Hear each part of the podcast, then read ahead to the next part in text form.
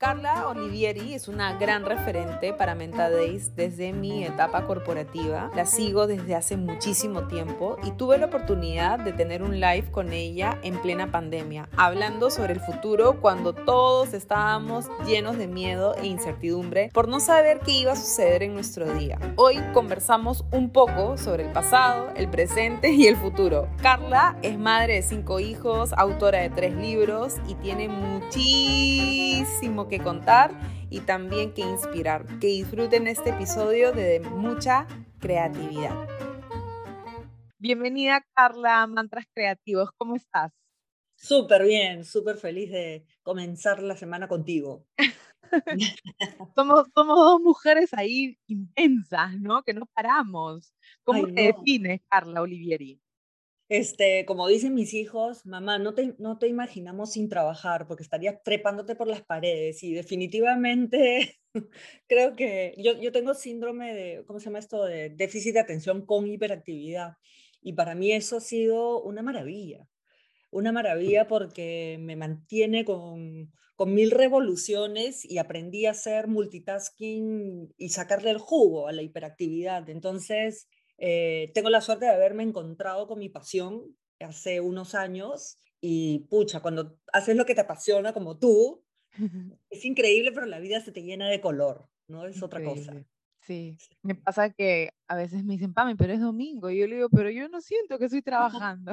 o sea. Sí, justo hace, un, hace unas semanas colgué una, una frase que cuando encuentras tu propósito, todos los lunes son sábado.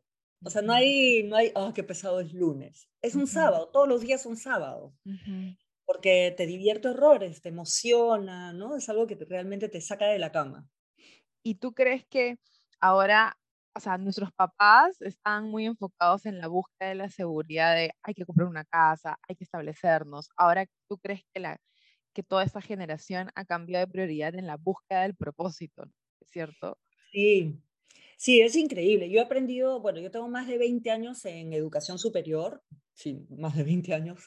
Y, este, y la verdad es que todo lo que yo he aprendido con los jóvenes a lo largo del tiempo es alucinante, porque y he visto cómo han ido cambiando las generaciones, ¿no? Como hace, cuando empecé a enseñar y a trabajar en el año 97 en una universidad, pensaban de una manera diferente y hoy los chicos, bueno, hoy son los centennials, ¿no? Pero inclusive desde los millennials que están que tanto se hablaba de ellos, que son de cierta forma un poco más relajados, etcétera, son unos chicos que nos han enseñado a no hacer las cosas por hacerlas, sino a preocuparse de buscar el para qué. Son chicos que no quieren aceptar un trabajo así nomás, no quieren engancharse con una carrera simplemente porque me toca, sino buscan un significado. Y le exigen a las empresas también ese significado, porque no te van a aceptar un puesto o una función así nomás, no, le, no van a regalarte su tiempo. Y eso a mí me hizo pensar mucho. ¿no? Al principio yo decía, pucha, pero qué engreimientos, qué relajo, qué esto, qué el otro, hasta que empecé a, mirarlo con otro lente y me empecé a cuestionar yo un montón de cosas sobre mi vida y dije, wow, tengo que ser un poco más millennial en mis decisiones y empezar a hacer las cosas por, por un algo, algo de adentro, algo más profundo. Y ese es un punto que quiero preguntarte.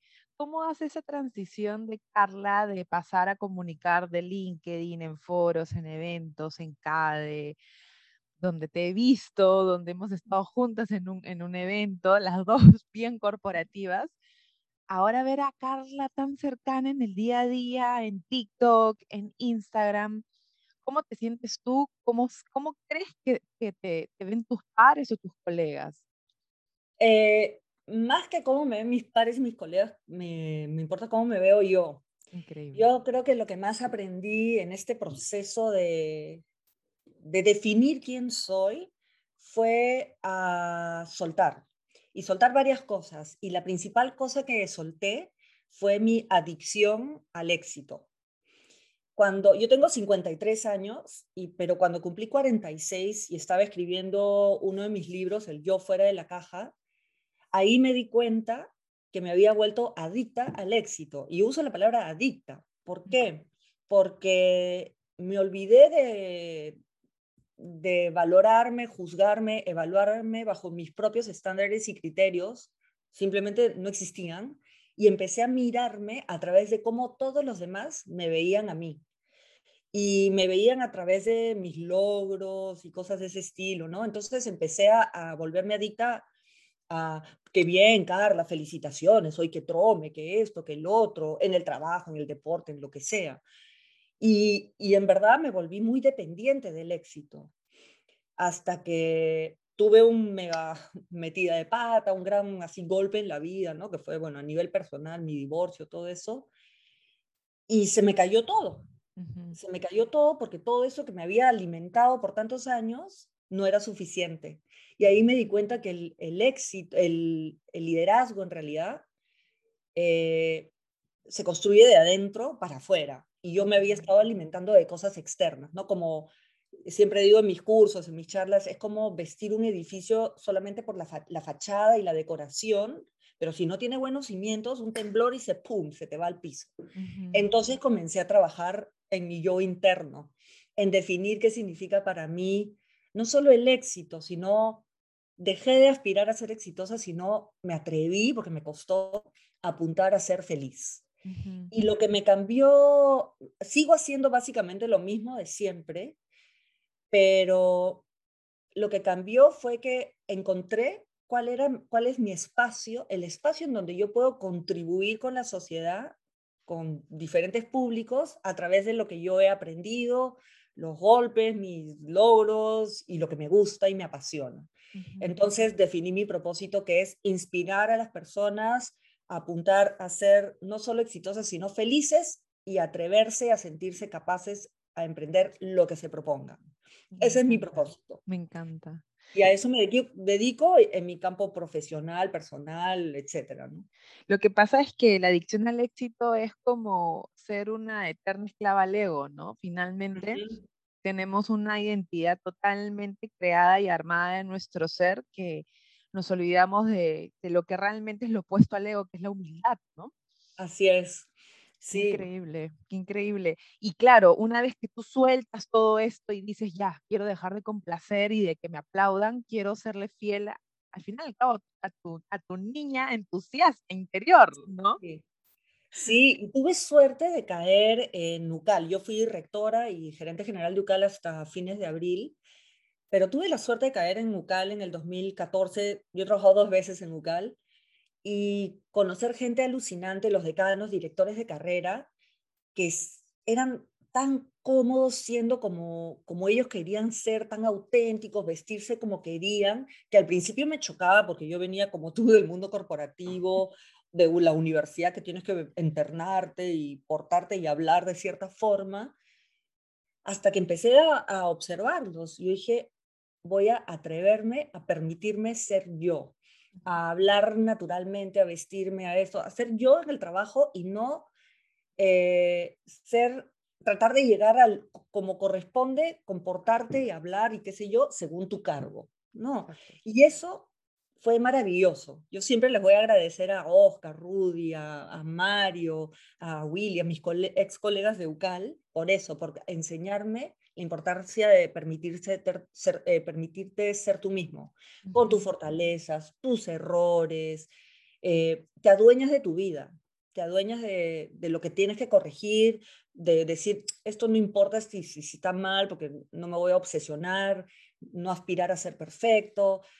Y es rico, ¿no? Es súper rico porque te conectas mucho mejor con tus diferentes stakeholders porque eres tú, eres auténtico. Al final, al final al cabo, creo que hay un desgaste en el mundo muy acartonado, no quiero decir corporativo, sino acartonado, cuando uno no quiere afrontar la vergüenza por ser genuino. O sea, a mí me ha pasado que he estado en reuniones, hay grandes ideas y las personas se prefieren tomarse todo el coffee break, tomarse todos los cafés, a hablar sobre esa idea soñadora que tienen por temor a la vergüenza, ¿no? Y de acumular esa vergüenza es como que cansa. Entonces, tú has venido a, ponernos esa varita mágica en las redes sociales, a lanzarnos tips todas las semanas. Y a mí como artista, eh, influyes positivamente con todos tus consejos, ¿no? Porque eres como que una mentor constante. Ay, qué linda. ¿Qué, qué, qué, qué, qué se siente que ahora esos abrazos sean virtuales, esos comentarios? Es fascinante, ¿no? Cómo te nutren, te llenan de, de, cariño, te motivan horrores. Por ejemplo, hoy he colgado un video, todos mis videos los hago en base a cosas que voy viviendo o que me suceden en el día, y la verdad es que no los preparo, sino por ahí pongo el título y, los tengo que repetir 100 veces porque los voy haciendo en vivo eh, mientras, que, mientras que los voy filmando a, lo que salga, ¿no? Y a veces me sale larguísimo, tú dijo, no, no, tengo que cortar. Y hoy ya colgué un, uno que es sobre la experiencia, como que, que, es algo que yo he estado viviendo, ¿no? Cuando tienes mucha experiencia en un tema, ¿no? En mi caso, el campo de educación superior, a veces el, riesgo de tomar decisiones, como sabes que tienes mucha experiencia, tomas decisiones y, es importante pensar dos veces las decisiones a pesar de que se haya experimentado. Y eso lo he vivido, lo he aprendido también porque eh, he sentido que me iba pasando. ¿no? Entonces voy colgando cosas súper espontáneas de, lo, de los, mis aprendizajes, mis errores, mucho de mis metidas de pata, que son mis principales mentores. Y eso te conecta de una manera bien personal con la gente. Porque conversas. O sea, no es, sí, no es un guion. La gente a veces me escribe, oye, maquíllate un poco. la gente. dice, deje mover las manos. Así yo, yo no puedo porque siento que estoy haciendo algo fabricado. Si es que no, tengo que ser yo misma. No me sale tampoco. Volvamos a un punto que, que, que creo que hace que coincida muchísimo contigo, que es el tema del, del, divorcio. Yo me casé también muy joven porque me comí un modelo de negocio de vida que era casarte, tener hijos y todo, lo cual no está mal siempre y cuando tú te sientas bien, ¿no? Pero de pronto yo dije, ¿en qué, qué cuento me metí? Y creo que para mí mi divorcio fue eh, la primera página del libro de mi vida, ¿no? Entonces, ¿qué sería para ti este, este, este momento, ¿no? Ese momento que tú recuerdas.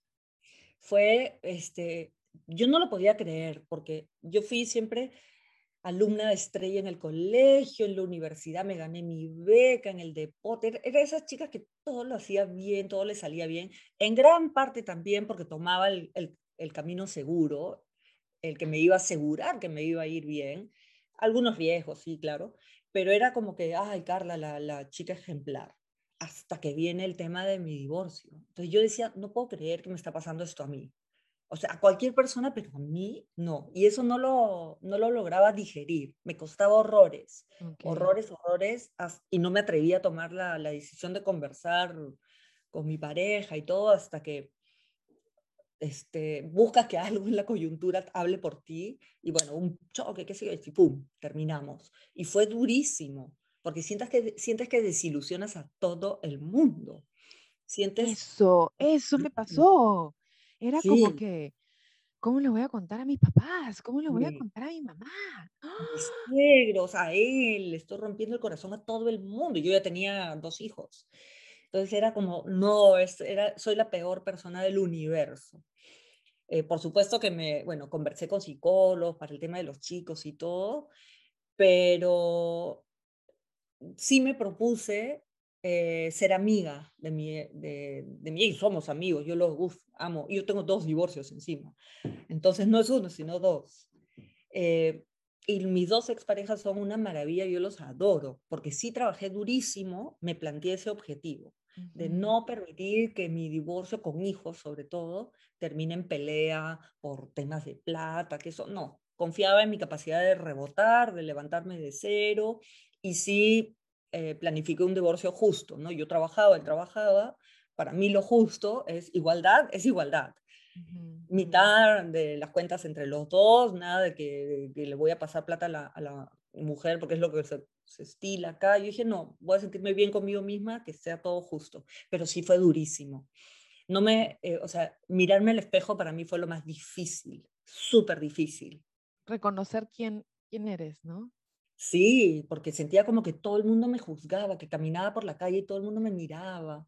No, era horrible, horrible. Me sentía pero la, la, perdedora máxima, ¿Y, crees que todo, toda esa reconstrucción de Carla como mujer es ahora como que tus bases mm. sólidas de, de, la, de la Carla de ahora?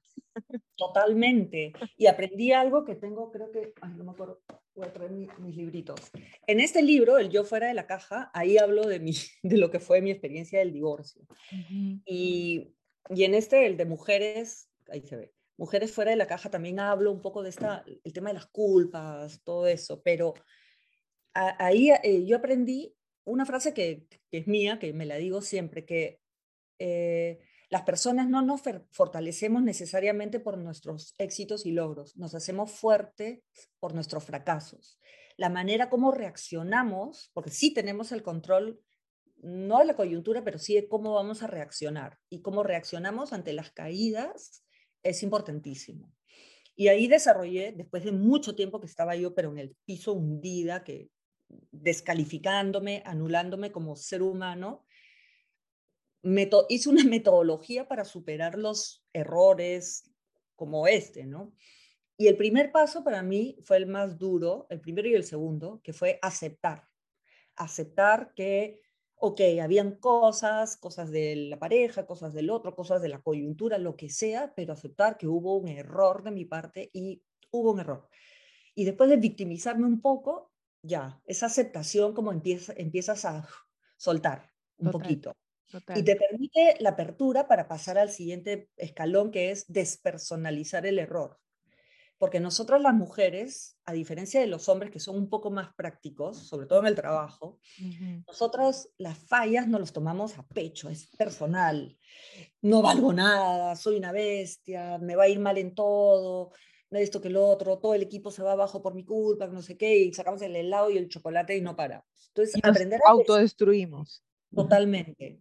Y no, es fallamos en esto y la falla en, es en este episodio, pero no me anula a mí, no me hace una mala persona, una mala mamá, una mala hija, una mala nada. No, hubo error en esto. Y eso te permite dar el siguiente paso, que es la reflexión. Decir, ¿qué es lo que pasó? ¿Cuáles son las cosas que buenas, las malas, ta, ta, ta? Y hacer el análisis por escrito que te permite remediar para evitar que te vuelva a suceder o de repente para reparar algunas cosas y de alguna manera mejorar la situación y pasas al siguiente paso que es que creces. Te, em, te empoderas totalmente porque hiciste algo.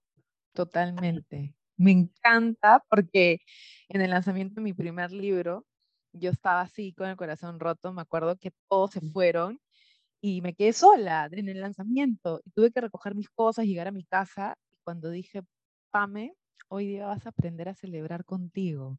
Ah, sí. Esa, esa noche para mí fue como un pacto de alma donde digo, no más víctimas de porque estoy sola, no, que esto, que el otro, sino es porque es mi proyecto, me ha acompañado la gente que me debía acompañar, pero no puedo traer a todos a mi cuarto a celebrar. Claro. y qué cuánto resuena. Carla, ¿qué ha sido lo más retador en, estos últimos años? entre, entre pandemia y no pandemia, entre crisis política, entre todo. ¿Qué ha sido lo más retador? Eh, bueno, definitivamente el tratar de superar el tema de los dos divorcios, que, ha sido súper complejo, eh, me dieron creo que el, el golpe que yo necesitaba para atreverme a definirme. A mi edad media, como decían mis, dicen mis hijos, yo tengo cinco hijos, y mis hijos decían, tú ya estás en, la edad media, Pero claro, cuando yo estaba cerca de los 50, em, me atrevía a, a mirarme, a explorarme, a aprender, a conocerme y a definir lo que realmente yo quería en la vida. Porque un, un, tema que trabajo en el libro de Mujeres fuera de la caja es eh, parte lo que yo aprendí, ¿no? Como que las mujeres y muchas personas que vivimos la vida que otros quieren para ti. Y no nos, no nos sale fácil decir lo que realmente queremos. Eh, y lo ves cuando eh, un montón como que las mujeres ponen primero, ay, primero que, no sé, que se sirvan en la comida todos los, los hombres, los hijos, lo esto, y yo me pongo al final porque si no alcanza, ya yo me sirvo menos. Entonces la mujer como que no se prioriza y damos ese mensaje para todo el mundo, pero en realidad sentimos eso, que nosotras nos sacrificamos y que los demás son primero. Entonces me atreví a ponerme en, primero en la lista. Primero en la lista para definirme y, y ahí descubrí que si tú estás bien, todos los que están alrededor tuyo van a estar bien. Sobre todo porque irradias algo positivo y le das una lección también a los que están contigo, a, tus hijos si tienes hijos, a tu equipo de trabajo, de que tienes, es tu responsabilidad estar bien. Y para eso tienes hay que trabajar duro, porque cuesta duro. Me, costó la vida reconstruirme. Y, y también eh, aprendí a que me di cuenta que el miedo se volvió el dueño de mi vida por muchos años y tomaba decisiones por mí. Y eso fue lo más duro, atreverme a, retar el miedo y decirle, ¿sabes qué? Voy a tratar de tomar control de mi vida y a enfrentarme a ese miedo, hacerlo con miedo o aprendí su estrategia, que cuando venía una decisión arriesgada, el miedo empieza a levantar todas tus debilidades, todos tus puntos débiles para desanimarte de tomar esa decisión y que te quedes como estás. Así es, ninguna decisión puede ser basada en miedo. Totalmente. Y lo que hace es te estancas, te quedas donde no quieres estar. Entonces aprendí a diseñar mi, mi futuro, diseñé mi felicidad y mi plan estratégico para, para ser feliz. Y eso es lo que, lo que promuevo en este libro, El Yo Fuera de la Caja. ¿no? Es cómo hacer tu plan de vida y ser feliz porque la vida se nos pasa. Se pasa, se recontrapasa. Y hablando de se recontrapasa, mira, tú eres una persona mediática, estás con una persona mediática. ¿Qué consejo le darías a estas parejas que más allá de tener un trabajo, tienen un trabajo mediático que tienen que estar entre redes sociales, entre el networking, entre, el compartir información y, como que de, la nada, ¡pum!, se, se pierde, hay una desconexión, ¿no? Y entonces te das cuenta y dices, oye, ¿qué fue? ¿Qué pasó? ¿No?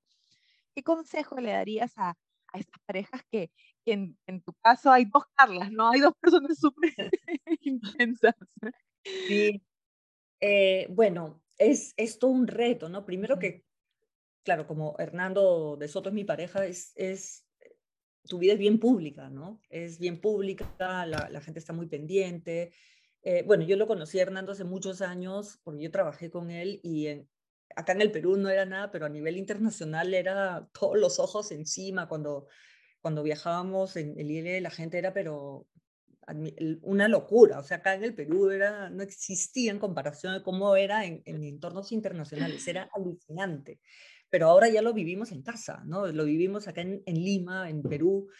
Y sí, es todo un reto saber que todo el mundo está como mirando, tienes que cuidar lo que dices, pero en realidad nos hemos dado cuenta los dos que eh, nos podemos permitir ser bien naturales, porque eso creo que ha sido lo que ha enganchado más a la gente, a Hernando, a mí, nos, nos conocen como individuos, pero también como pareja.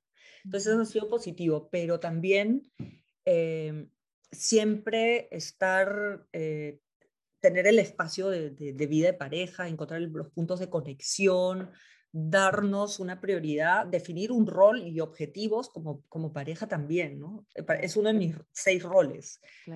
Y tengo, tienes que dedicarle tiempo, tomar la iniciativa, no siempre esperar a que la pareja tome la iniciativa. Si hay algo que te molesta o quisieras que el otro sea más romántico, no esperes, sé tú la romántica o, lo que sea, ¿no? ¿Agenda? Eh, ¿Citas? a veces a veces. A él no le gusta, porque no le gusta lo así, en ese espacio algo planificado, pero a veces yo le digo, ¿sabes qué? Guárdame este espacio porque necesitamos, sí, satura. Estas, después de la primera vuelta, la agenda de Hernando se multiplicó, pero pucha, el pobre se va a dormir tarde, dos, tres de la mañana y se despierta siete. Entonces casi no tenemos tiempo. Pero a mí me pasó algo lindo que fue que yo viajé a Puno con una ONG a hacer unas donaciones y conocí a un chico espectacular, que yo, yo te, lo, te lo voy a confesar. Dije, por favor, en otra vida, que sea más joven y conozco un chico como este. Yo quedaba así, como que e, enamorada de, de, de, su sencillez, de su actitud. ¿Quiere tu hijo? ¡Ah, Matías! Ah, sí, viajó a Puno hace dos años, creo, estaba en quinto en el colegio. Sí, sí. verdad, él fue a hacer y, un tema de obra social. ¿Sabes por qué te cuento esto? Porque sí, podemos tener varios errores en la vida, podemos tener varias caídas, este, nuestros hijos quizás no crecen dentro de una familia totalmente convencional, pero al final al cabo el amor y el liderazgo de la mamá y el padre se ve totalmente impactado. Totalmente. Y, esos mitos también de la familia es la familia. Si, eh, tú tienes que rediseñar tu organización familiar, tu plataforma familiar. Si no estás con la pareja, siempre tienes eh, los abuelos, qué sé yo, pero lo tienes que diseñar, lo tienes que trabajar. Y el sistema de soporte para los hijos, para ti, para tu pareja, es cuestión de armarlo. Y, como tú dijiste, la palabra convencional no siempre se puede dar, no siempre se da, pero, pero puedes trabajar de que sea algo positivo, algo nutritivo, algo que el, el amor es lo que alimenta, ¿no? Lo que da seguridad, lo que da eh, ganas. Al final al cabo son los valores, ¿no? Y yo lo que percibía decía, pero ¿quién es este chico? O sea, ¿de qué molde ha salido? ¿Pero quién es? y yo no sabía que era tu hijo, o sea, me entero después, meses después, ¿no? Sí, por eso para las parejas que están pasando por una etapa de, de, de divorcio, de separación, de conflicto, puede haber una etapa de conflicto, pero siempre traten, traten de plantearse el objetivo de de superarlo y tratar de convivir de una manera saludable, porque es muy bueno, no solamente para los hijos, es bueno para nosotros curar. Por más que haya pasado lo que sea, es una persona con la que has compartido algún momento lindo, especial de amor. Y eso se puede reconstruir. Y sabes que si lo haces, vas a tener un amigo de por vida. Sobre todo si perdonamos o te perdonan. Siempre vas a tener un amigo. el hijo es es el proyecto creativo más hermoso, ¿no? El ser sí, totalmente. Un proyecto creativo muy hermoso. Sí. Carlita, para ir cerrando, ¿qué es Activa? Ah, Activa es un centro de alto desempeño. Activa, eh, yo tengo un modelo de, de, trabajo de liderazgo, emprendimiento en la empresa y fuera de la empresa y empoderamiento, donde trabajo con empresas programas de, capacitación, de entrenamiento, más de capacitación, en verdad es entrenamiento, por eso uno tiene que hacerlo como deporte. El, liderazgo no se da en una charla, sino más. Totalmente. En donde trabajo primero el individuo, la persona, para luego pasar al, trabajo en equipos y ya la parte gerencial, ¿no? Y para tener el mindset emprendedor en las empresas. Y trabajo especialmente en aquellas organizaciones que están viviendo procesos de innovación y de transformación porque el principal bloqueo a esos procesos son las personas, la cultura. Entonces, si no hay este alineamiento de, liderazgo personal, de mi, para qué con el para qué de la empresa, el proceso se hace bien largo y un poco tortuoso.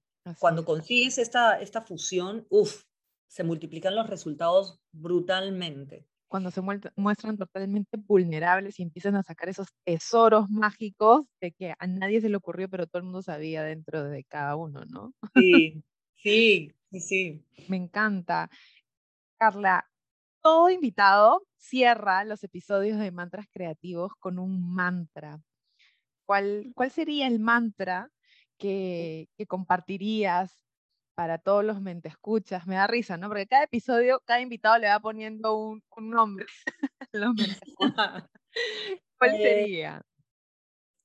A ver, yo creo que tenemos que vivir nuestra vida como, como un CEO, como un gerente general. El CEO eh, se preocupa por defender y vivir la misión, en este caso nuestro propósito personal, hay que definirlo. Pero además de eso, el CEO se encarga de hacer que los planes se conviertan en realidad.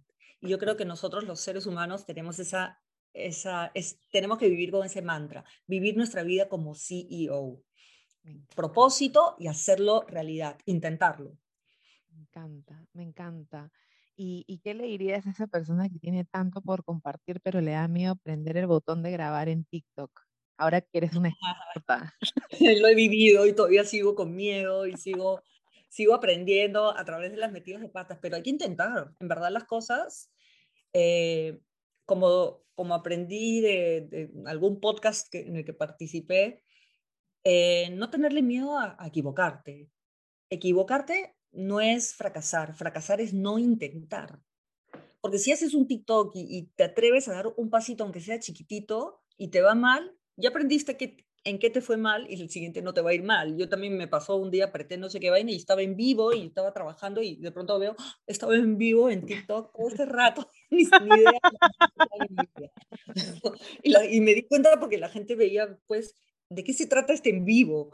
yo, ¿vivo? ¿No? Así. Pero uno aprende, me maté de risa y ya, bueno, muerte roche, ¿no? Claro. Pero hay que dar ese primer paso. Aunque sea chiquitito, pero da el primer paso. Lo más difícil es el primer paso. Me encanta.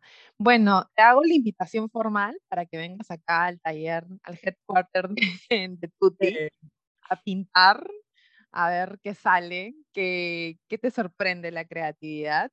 Así que está totalmente abierta las puertas de mi casa, mi taller, para, para hacer una obra, una obra creativa. ¿Qué te parece? Ay, te tomo la palabra. Yo nunca, yo no visto ni, ni muñequitos en palitos. Ya. Genial. Genial. Entonces lo podemos linkear a, muchas cosas de las que estamos hablando y creo que saldría un, un cuadro by Carlo Olivieri para tu, para tu hogar. ¡Qué bacán! Buenísimo, porque Hernando sí pinta, él sí dibuja, es un capo. Ya, ya, bueno, también tienes entonces que tú también poner tu cosa de arte. Carla, te agradezco muchísimo por todos tus tips, por todo tu, tu, todo con conocimiento y creo que eres una gran referente para, para todos. Y nada, creo que no va a ser ni la primera ni la última que te vamos a ver por mantras. Ni hablar cuando quieras, porque tú para mí eres una inspiración de una mujer que se ha atrevido a vivir por eh, su pasión.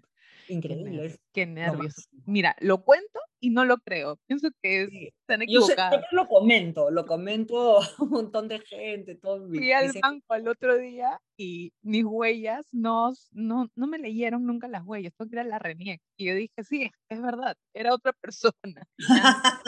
Qué buena. Te mando un beso.